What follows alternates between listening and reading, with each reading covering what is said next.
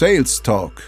Herzlich willkommen bei Sales Talk, einer neuen Episode mit mir, Florian Gillev, und dem wunderbaren Philipp Schaum. äh, Philipp, um was geht's heute?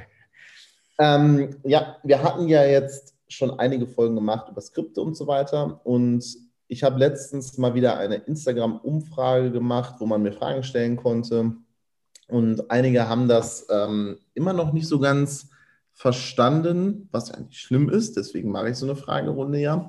Ähm, warum es denn wichtig ist, erstens Sicherheit für die drei Zehner zu generieren, also für das Produkt, für dich und für die Company, für die du arbeitest. Und ähm, inwiefern das wichtig ist für die Aktionsschwelle, die wir euch auch schon einmal kurz angeschnitten hatten. Und deswegen haben wir gedacht, wir nehmen das jetzt mal als Folge auf. Hast du Bock, Florian? Ja, auf jeden Fall mit dir immer, mein lieber Philipp. Sehr geil. Also, ähm, wir starten ganz einfach bei der Wichtigkeit von diesen drei Zehnern. Denn ähm, ganz klar, das erste ist somit das Wichtigste, weil du musst ja einen wasserdichten logischen Fall aufbauen, dass es also das beste Produkt ist, was der Kunde jetzt aktuell ähm, sich leisten kann, damit er eben eine Reduktion seines Schmerzes oder seiner äh, Probleme bekommt. So, das ist auf genau. jeden Fall das Allerwichtigste und darum dreht sich es eigentlich auch ähm, gerade im ersten Teil von einem Verkaufsgespräch. Denn du musst ja erstmal ganz klar kommunizieren, was du anbieten kannst und logischerweise auch, inwiefern das dem äh, Kunden hilft. Also wenn du genau. eine Bedarfsanalyse gemacht hast. Der Bedarf muss da sein, ja. Absolut. Dann muss es ja so sein, dass halt dein Produkt auch wirklich diesen Bedarf oder das Problem, was der Kunde hat, lösen kann, beziehungsweise abdeckt. Ja.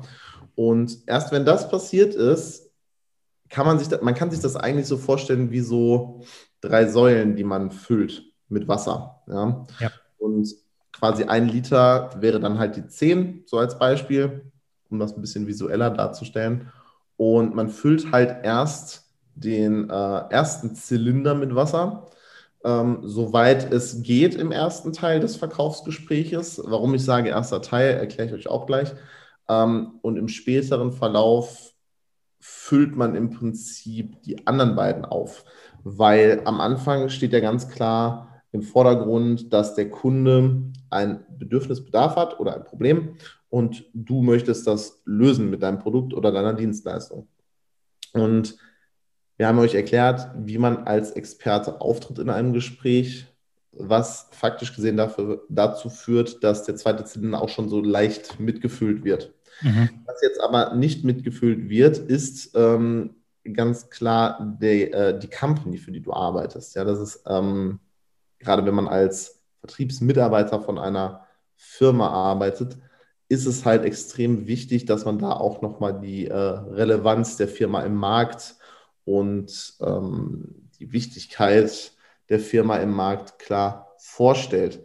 Beziehungsweise ja. aber auch, wenn man halt neu am Markt ist, dass man das ganz klar kommuniziert und überhaupt nicht anfängt, irgendwie äh, rumzulügen oder sich dann irgendeine Bredouille ähm, zu bringen. Denn wenn eine Lüge auffällt, dann ist das Ding durch. Ganz genau. Lügst du den Kunden an, hast du verloren. Ja, dann bist du auch äh, ein sehr schlechter Verkäufer, wenn du das wirklich nötig hast. Denn ähm, ich sage jetzt einfach mal, wir guten Verkäufer, wir argumentieren halt mit der Wahrheit und ähm, fangen da gar nicht erst an mit irgendwelchen äh, Lügereien oder irgendwelchen Sachen, die einem langfristig gesehen äh, den Kopf kosten können.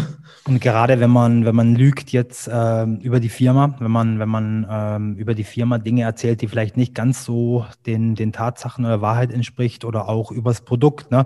Äh, man kann ja heutzutage alles sehr einfach online recherchieren und es gibt in der Regel irgendwo auch schon Bewertungen, ne? echte Bewertungen. Ja. Das ist das Thema wieder. Nicht Expert. Und ähm, ja, da kommt man dann als Kunde oder aus Kundensicht relativ schnell danach an die Wahrheit. Ne? Ja, so? ja, vergessen halt so viele Leute, ne, dass das eigentlich ist das ganze, der ganze Markt ist ja sehr transparent geworden. Genau, ja. Und im Regelfall haben halt, wenn du erzählst, dass du eine renommierte Brand bist, hast, wie auch immer, mhm. oder für eine arbeitest und die hat dann nicht mal eine Internetseite, dann äh, wird es schon kribbelig, weil äh, viele gucken halt auch während des Telefonats schon nach. Ich meine, es ist ja auch so, so ein äh, teilweise verbreitetes Gerücht, ne, dass man heutzutage gar keine Internetseite mehr braucht und dass das nicht so wichtig ist. Ich finde aber doch schon, ne, man sollte eine Internetseite haben, eine repräsentative Internetseite. Man sollte sehen, wer bist du, was machst du, was vertreibst du, ne, was ist deine Dienstleistung. Und äh, das muss jetzt nicht irgendwie ähm, das teuerste Ding sein, ne, dass man da sich bauen kann, aber es sollte schon ein bisschen was hermachen und es sollte eben Tatsachen entsprechen. Und wenn das halt nicht so ist, dann ist der zweite Zylinder schon mal wieder komplett leer. Ne? Ja, weil beim Lügen ertappt wirst. Absolut. Dann geht nicht nur der dritte Zylinder den Bach runter, sondern auch der zweite. Und das Problem ist dann, wird auch das Produkt in Frage gestellt, obwohl sich das bis jetzt total geil angehört hat. Mhm. Äh, denn ihr kennt es, wer einmal lügt, den glaubt man nicht. Ne? Genau. Und wenn das Produkt gut ist, ne? wenn es der Lüge standhält, dann kaufe ich es wahrscheinlich bei der Konkurrenz und nicht bei dir. Ne? Ja, also wie gesagt, nicht lügen. Ja, das wird uns Verkäufern zwar immer äh, auf die Nase gebunden, dass wir ja schleimige äh, mhm. Menschen sind, die im Prinzip nur den Abschluss wollen, was aber gerade, ich sage jetzt mal in der dann for, äh, dann with you Dienstleistung ist es halt so, da arbeitet man ja sowieso mit dem Kunden zusammen mhm. und da hat man dann auch äh, keinen Spaß dran, wenn man da irgendwie ja. Genau. Also, wenn ihr jetzt diese drei Zylinder euch betrachtet und wir gesagt haben, dass man im ersten Zylinder hauptsächlich im ersten Teil des Verkaufsgespräches ähm, füllt, dann ist es halt so, dass jeder Mensch eine unterschiedliche hm, Konstellation braucht von diesen drei Zehnern. Ja. Beziehungsweise wenn man es jetzt, wenn man es jetzt halt sogar auf Done with you, also wenn man mit dem Kunden zusammenarbeitet und dem zum Beispiel im Coaching irgendwas beibringt, Mindset, verkaufen, abnehmen, ähm, dann hat man auch noch einen vierten Aspekt oder einen vierten Zehner, weil der Kunde muss halt auch an die Hand genommen werden und dem muss gesagt werden, pass auf, ich kann dir das so erklären, der muss dir das also selber zutrauen können. Mhm. Also eher so dieses äh, Trust-Level für sich selber. So kann ich das überhaupt, was der Coach, Trainer, Berater mir da jetzt gerade erzählt, kann ich das überhaupt umsetzen? Mhm. Da ist es halt dann wichtig, dass du, äh, dass du da wirklich auf den, ähm, auf das hörst, was der Kunde äh, bzw. der Interessent ähm, da auch wirklich zu dir sagt. Mhm.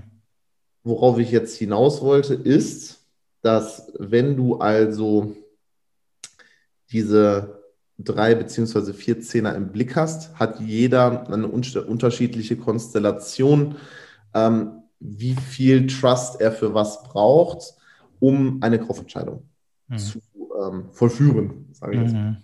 Und da gibt es Leute, die müssen, da geht das auch mal über die Skala hinaus. Dann ist er, die müssen absolut sicher sein, dass du kein äh, Halsabschneider bist. Das heißt, die brauchen eine 12 bei dir anstatt eine 10 und ähm, sprengen quasi die Skala.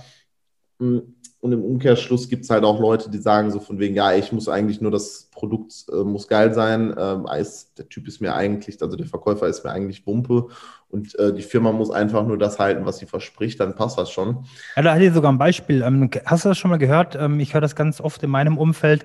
Äh, so Mercedes ist was für alte Leute. Würde ich mir nie kaufen. Ne? Also da ist einfach jemand schon mal grundsätzlich nicht so ganz gut mit der Firma Mercedes connected in dem Fall, ne? in dem Beispiel. Und, und deswegen käme das für den nicht in Frage. Auch wenn es vielleicht das viel, viel bessere Auto ist wie das von der Konkurrenz. Ne? Aber nur weil er so diese, dieses, dieses Ding im Kopf hat. Ja, das ist also alte Leute. diese äh, äh, Prädisposition, die die Leute einfach haben für manche Sachen. Ne? Zum Beispiel, ähm, es gab ja mal, also wenn wir jetzt von VW mal weggehen mit dem Abgasskandal und so, mhm. äh, es gab ja auch ganz viele äh, Autos, die von Toyota zum Beispiel zurückgerufen worden sind, weil da irgendein Gaspedal oder eine Bremse nicht funktioniert hat. Ne? Und dann zwei Millionen Autos zurück ins Werk marschiert und wurden äh, repariert. Äh, da redet dann letztendlich keiner mehr drüber, ne? aber dass ja. halt früher halt sehr viele ältere Menschen, also was heißt früher, ich bin jetzt auch noch nicht so alt, ne? ähm, ähm, ältere Leute eher so mit so einer, so einer E-Klasse oder was rumgefahren sind, muss man halt auch einfach überlegen, dass ein Mercedes halt relativ teuer ist Ja, und halt die ältere Generation das Geld damals halt hatte, das ist genau der Punkt. einen Mercedes leisten zu können. Mhm. Mittlerweile, äh, ganz ehrlich, jeder, äh, und das ist halt auch das Gefährliche bei, also ich will jetzt kein Fronten oder sowas, ja, aber das ist halt auch das Gefährliche bei, bei Instagram und bei Social Media allgemein. Äh, du kannst dir halt für, weiß ich nicht, 200 Euro, ich habe da jetzt auch eine äh, Zuschrift von Audi gekriegt, da könnte ich einen neuen Audi für 199 Euro Firmenleasing äh, Mhm. Monat haben. Und letzten Endes gibt es halt auch andere Sachen, die man sich leasen kann. Äh, die gehören dir dann nicht. Ähm, und du kannst damit halt, ich sage jetzt mal, für sechs Monate ein bisschen rumflexen, da vorne Fotos machen. Und dann ist gut. Ja, aber das deswegen, aber darum soll es ja heute nicht gehen, sondern ähm, es geht ja wirklich darum, dass ihr euch darüber klar seid, dass jeder Mensch eine andere Konstellation hat, die er benötigt, um eine Kaufentscheidung herbeizuführen. Genau. Und das nennt sich dann Aktionsschwelle. Denn jeder hat eine unterschiedlich hohe Aktionsschwelle, wann er in Aktion tritt und einen Kauf, wie gesagt, äh, vollzieht, wann er sich entscheidet, etc. pp. Mhm. Man kann diese mh, Aktionsschwelle ein kleines bisschen manipulieren. Ähm, manipulieren, wie gesagt, jetzt nicht gleich wieder auf die Barrikaden steigen und sagen so, oh mein Gott, der hat Manipulation gesagt, sondern es geht halt darum, dass du mit bestimmten Sachen, die du anbieten kannst, die Aktionsschwelle im Laufe des Verkaufsprozesses weiter nach unten führst. Ja. Und im Laufe des Aktions, äh, des Verkaufs ist es ja auch so, dass du, wie gesagt, diese Zylinder weiter auffüllst. Und dann fragst du ja, also wie gesagt, das könnt ihr euch auch ganz dick hinter die Ohren schreiben, ja, immer nach dem Close oder nach dem Abschluss fragen, ja, nicht irgendwie ums Lagerfeuer tanzen und hoffen, dass die Forelle freiwillig in die Pfanne springt, ähm, sondern halt auch wirklich machen. Und danach geht es im Prinzip los, dass man dann schaut, okay, wenn er jetzt beim ersten Mal Nein gesagt hat, dann ähm, geht man halt weiter und schaut, was fehlt dem noch, um sich entscheiden zu können. So, und in diesem Prozess kann man dann die Aktionsschwelle senken. Wie? Ganz einfach, indem man halt von seinem, wir nehmen jetzt einfach 10.000 Euro. Ja? Sagen wir, dein Anfangsgebot für deine Dienstleistung war 10.000 Euro und du hast aber theoretisch noch ein kleineres Paket geschnürt, wenn man jetzt im, im äh, Coaching- und Beratungsdienstleistungssektor ist. Und das würde, sagen wir, die Hälfte kosten. Das kostet 5000 Euro. Ja? Für was auch immer, ist egal. Und dadurch, dass du halt gerade 10.000 Euro gesagt hast und danach diese 5000 Euro Step-Down-Sale hm, anbietest, sinkt ja diese Aktionsschwelle, weil er sagt, für 10.000 Euro hat das jetzt nicht gereicht, der Trust, aber für 5.000 Euro würde ich das in Anspruch nehmen. Mhm. Und dadurch, dass er das dann kauft, in diesem Fall kauft er es jetzt einfach bei 5000 Euro, ja. Mhm. Äh, wir spielen das jetzt nicht komplett durch. Es ist einfach so, dass er dann aber auch dein Produkt, Dienstleistung, dich und deine Company halt besser kennenlernt und im Nachgang vielleicht sogar doch dann das größere Paket kaufen würde. Mhm. Oder eine Verlängerung für 5000 oder was weiß ich nicht, was ihr Ja. da anbieten könnt. Und das ist letztendlich diese Aktionsschwelle. Und die kann man ganz ähm, erstklassig mit solchen Step-Down-Sales machen oder mit einer Geld-Zurück-Garantie, mit einer Zufriedenheitsgarantie, dass man beispielsweise, das machen sehr viele, die im Bereich dann For-You-Dienstleistungen sind, ähm, wenn die Logos erstellen oder sowas. Ne? Dann sagen die, pass auf, ähm, ich garantiere dir, dass du, äh, dass ich dir das so lange ummale, bis du zufrieden bist. Zufriedenheitsgarantie. Ja, das heißt, du kannst in da 36 Mal äh, die kleinsten Sachen und Nuancen ändern lassen, ohne dass du zusätzlich etwas draufzahlen musst. Das beruhigt, das gibt dir Trust und deswegen kaufen die Leute dann. Und überlegt euch jetzt halt einfach mal ganz genau, wo ihr äh, solche Sachen wie Garantien oder ähm, zusätzliche Step-Down-Sales etc. pp., was ihr da machen könnt, um halt, wenn ihr eine große Dienstleistung habt, die jetzt wie gesagt 10.000 Euro kostet, im Prinzip runterzubrechen auf vielleicht das also sagen wir 10.000 Euro wäre das Komplettpaket, all in one, äh, mega krass. Ja? Und bei dem Step-Down-Sale geht es halt darum, dass da erstmal nur die essentiellen Dinge drin sind. Meinetwegen auch nicht für 5.000, sondern für 3.000 Euro. Mhm.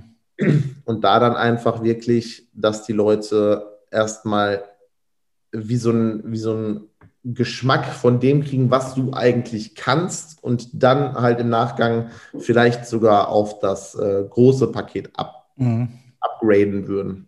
Wie bist du da, by the way, übrigens eingestellt? Also ich, ich bin mittlerweile so ein bisschen herumprobieren, ob das vielleicht auch, und ich denke, es funktioniert eventuell auch besser, ähm, dass wenn ich jetzt ein Produkt habe, 5000, Kunde sagt, na, ist mir noch ein bisschen zu teuer und äh, das nächste Paket kostet auch 5000, ich packe da aber noch was mit rein. Was denkst du? Ja. Mehr für den gleichen Preis, äh, anstatt weniger für weniger Geld. Ja, verstehe, verstehe. Mhm. Ja, es gibt halt verschiedene Ansätze, die man da wählen kann. Das ist einer davon. Ne? Mhm. Aber im Umkehrschluss ist es halt gefährlich, wenn man, ich sage jetzt mal, sich eine Art Community aufbaut und sagt, die können sich untereinander vernetzen und so weiter. Ne?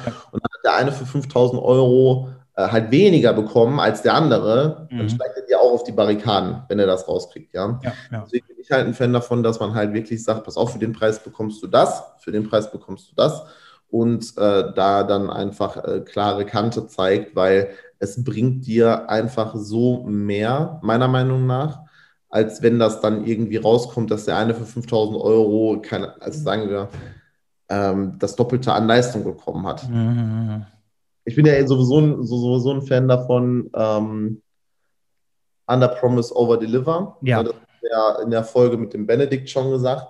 Genau. Äh, wo man dann einfach wirklich mit realistischen Zahlenwerten ähm, ein Versprechen abgibt. Also wenn man wirklich weiß, dass das funktioniert, also nicht diese 30 Tage oder 100 Millionen Euro auf dem Konto Geschichten und so, mhm.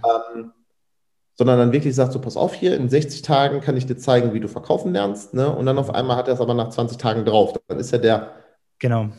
Freude des Kunden ist ja dann viel höher, obwohl jetzt runtergebrochen du schon wusstest, okay, du brauchst nicht 60 Tage normalerweise.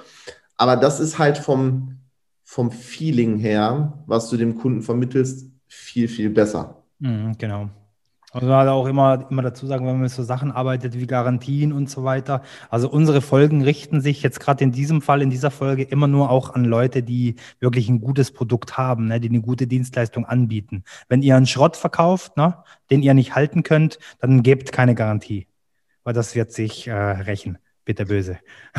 ja, absolut. Ne? Vor allen Dingen, also es ist ja auch, ich sag mal, in der Coaching-Berater-Szene ist es halt verpönt, eine Garantie zu geben, mhm. weil letzten Endes arbeitet der Kunde ja halt mit und du kannst, das ist halt ein, ein Faktor, den du nicht beeinflussen kannst, weil wenn er sagt so, ja, ich habe meine 50 Te äh, Telefonate pro Woche jetzt gemacht zum Beispiel mhm. und er lügt, weil er sich schämt, dass der das nicht gemacht hat, dann äh, da, kannst du garantieren, was du möchtest, ja, das funktioniert. Ja. Und halt vielleicht auch in, in diesen Fällen immer, immer hinterfragen, ne? immer ein bisschen recherchieren. Ich habe kürzlich wieder äh, was gesehen im Bereich äh, Digital Marketing, Advertising. Ähm, da hat auch einer mit, mit äh, seinem Return of Invest ein bisschen geprahlt. Ne? Der lag dabei weit über, über 1000 Prozent oder sowas. Und da muss man dann halt auch gucken, okay, wie viele Kunden sind das? Ne? Wie ist der, der komplette Durchschnitt? Und, oder ist das vielleicht ein Kunde, ne, mit dem man wirklich besonders gut gefahren ist und, und der diese Zahl dann nachher ausmacht und, und alle anderen haben einen relativ schlechten oder viel kleineren äh, Return of Invest, ähm, da muss man einfach ganz genau nachfragen und das nicht immer gleich so annehmen, wie es präsentiert wird. Ne? Ja, absolut. Ja. Und geschmunzelt, äh, Philipp. Das habt ihr nicht gesehen. ja, wie gesagt, es ist halt einfach dieser, dieser Faktor, was einem versprochen wird, ne, womit geworben wird und was man dann letztendlich kriegt. Ne? Ja. Und deswegen mein Appell, wie gesagt, so ist ja das auch mit dem Scam dann jetzt gewesen. Ne? Mhm. Wenn sich irgendetwas zu gut anhört oder sowas, dann geht erst recht in irgendein Erstgespräch und stellt kritische Fragen oder sowas. Ne?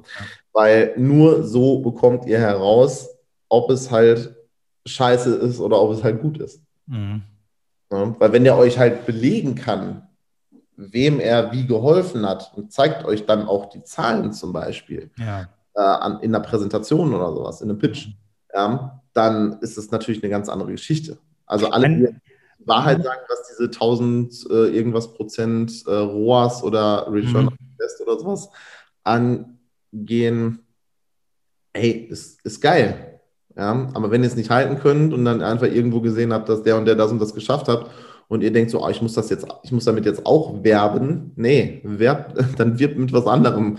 Mhm. Aber lüg, das ist wieder das Ding mit dem Lügen. Ja, ja, wenn ich dich dann frage, wenn ich, also wenn du mit 1100 Prozent ROAS äh, wirbst, also Return of Advertising Spend, dann ähm, und ich dann in das, in das Gespräch reinkomme und ich frage dich und du sagst mir dann so von mir, ja, hier, so und dies und das und du druckst dann rum, das ist vorbei.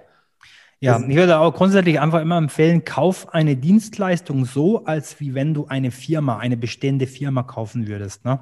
Wenn der Philipp mir jetzt erzählt, er hat Firma XY zu verkaufen und die macht irgendwie Profit, Profit von so und so viel Prozent äh, jedes Jahr, dann gehe ich 100% nicht hin und sage, ja geil, nehme ich, ne? kaufe ich Handschlag und äh, leg dir das Geld auf den Tisch und bin dann Inhaber dieser Firma, um nachher zu merken, dass es halt doch nicht ganz so schön ist, wie es geklungen hat. Ne? Ich schaue mir halt auch vorher die Bilanzen an, ich schaue über die Bücher, ich lasse mich beraten, ich hole mir Unterstützung vom Steuerberater und gucke dann nachher, was ist tatsächlich der Profit von dem Ganzen. Und äh, genau so kaufe ich mittlerweile auch Dienstleistungen ein. Da könnt ihr erzählen und Erstgespräche und Quali-Calls und was auch immer. Ähm, wenn, wenn da einfach nichts Belegbares ist unterm Strich, dann mache ich das nicht mehr. Ja, aber genau so muss man es ja einfach machen. Ne? Mhm. Wisst, was ihr wollt und schaut, dass ihr das Beste kriegt für das, was ihr bereit seid zu bezahlen. Genau. Ja. Und wenn ihr in ein Erstgespräch reingeht und es ist einfach besser zum Beispiel als das, was du dir vorgestellt hast, dann muss man halt auch so, ich sag mal, ein kleines bisschen variabel sein, was den Preis angeht oder sowas, mhm. weil ähm, wenn du jetzt sagst, mal, ich will 3000 Euro für ein, also wir, wir, können das einfach auf Autos mal runterbrechen, das ist mhm. eigentlich, äh, du willst jetzt 6000 Euro für ein Auto ausgeben, äh, es sollte halt ähm, mindestens, äh, sage ich jetzt mal, ein Cabrio sein, es sollte ein Fünftürer sein, äh, vier, achtfach bereift, ja, Xenon-Scheinwerfer. So, und jetzt kommt das Auto und das hat aber auf einmal auch noch Ledersitze, gut gepflegt, Checkheft, gerade frischer TÜV, äh, andere Felgen, ja. Also er hatte deine Grundausstattung, die du gerne hättest und noch mal was mehr. Dann ist es aber halt auch nicht möglich, dass du für den, also im Regelfall, ähm, dass du für den Preis, den du in deinem Kopf hattest, das halt auch bekommst. Ganz genau. Ganz genau. Ich denke, das ist eigentlich somit das einfachste Vergleichsmedium gewesen oder Vergleichssubjekt, was wir jetzt genommen haben mit dem Auto.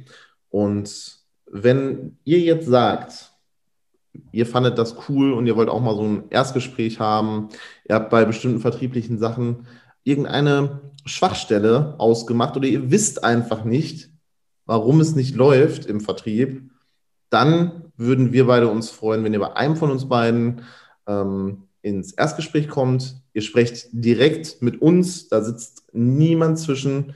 Ja, wenn ihr über die Links geht, die hier drunter sind. Und dann freuen wir uns, euch kennenzulernen. Und noch in eigener Sache, ich mache gerade bei einer LinkedIn-Challenge mit. Deswegen auf mein LinkedIn-Profil vorbeischauen, vernetzen, folgen und die Beiträge liken. Ja, ja, in den Show Notes die Links. Papa, Papa braucht, braucht Klicks, ja. Deswegen, also bleibt gesund, bleibt negativ, ja, und wir hören uns in der nächsten Folge wieder, wenn es wieder heißt Sales Talk und äh, vertrieblichen Geschichten, die wir da wieder auf Lager haben. Also, bleibt gesund. Bis dann. Ciao.